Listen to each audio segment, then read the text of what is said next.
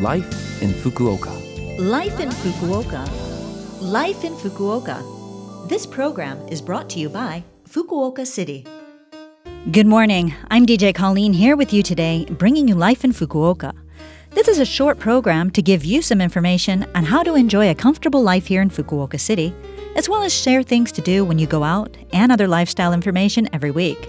So make sure you tune in every Monday morning for all of that info in English with me, Colleen. Life, Life in Fukuoka. Fukuoka. With summer comes the appearance of yukata, a casual summer kimono. It's made of a light cloth, and in recent years, many look forward to wearing it for summer events like Bon Odori, firework displays, and summer festivals. And of course, when you wear a yukata, you've also got to wear the traditional sandals with it. They're called geta and have been worn since ages past.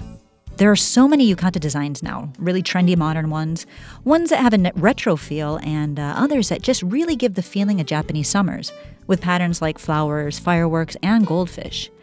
Unfortunately, with the coronavirus putting a stop to festivals and other events this year, there aren't that many opportunities in town to wear one these days.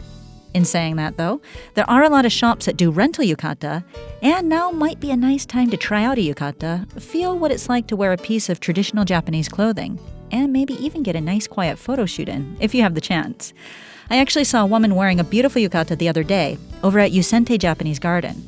It's not busy there right now, and I think she was getting some nice summer pictures of herself. It seemed like a good idea, and I might just copy her.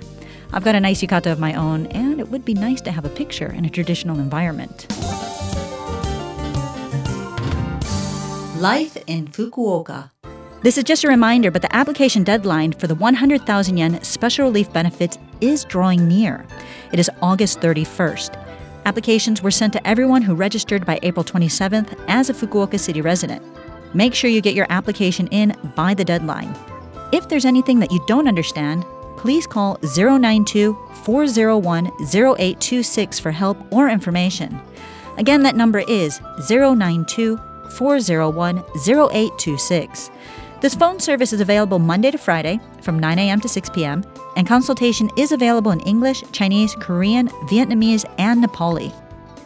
And Love FM has been broadcasting a special five minute program to help you understand more about the special relief money. The program is called Life in Fukuoka Special Edition Understanding the Fixed Relief Benefits in 5 Minutes, and it's on every Monday and Saturday at 1:53 p.m. in English. You can also listen to the special program as a podcast at any time on the Love FM homepage, so definitely check it out.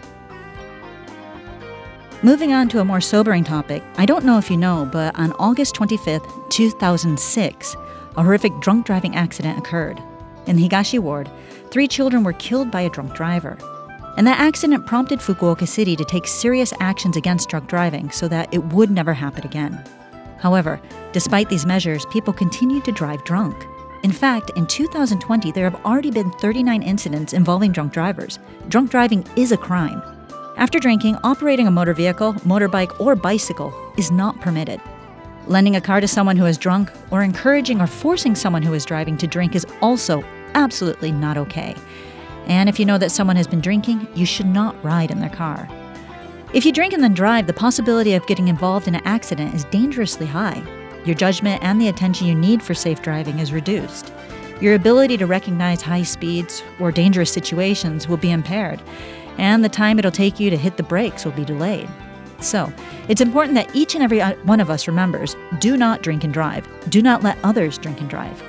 This year is the 14th year of that terrible accident, and from the 25th to the 31st of August, in remembrance, Fukuoka City Hall will have Messages of Life exhibition in the first floor lobby. So, let us reflect on the tragedy that drunk driving causes, remember the victims, and get rid of drunk driving together. Life in Fukuoka. That's it for this week's Life in Fukuoka. You can listen to this broadcast as a podcast, as well as see the contents of the program in the blog on Love FM's homepage. Just check the page for the show. And uh, don't forget to put in your application for the special relief benefits if you haven't yet. And make sure you never drink and drive or let anyone else do it. To wrap up today, I'll leave you with Lightning Crashes by the band Live. It was a song that was dedicated by the band to their close friend, who was tragically killed at the age of 19 by a drunk driver. All right, be safe, have a good day, and I'll speak to you next week.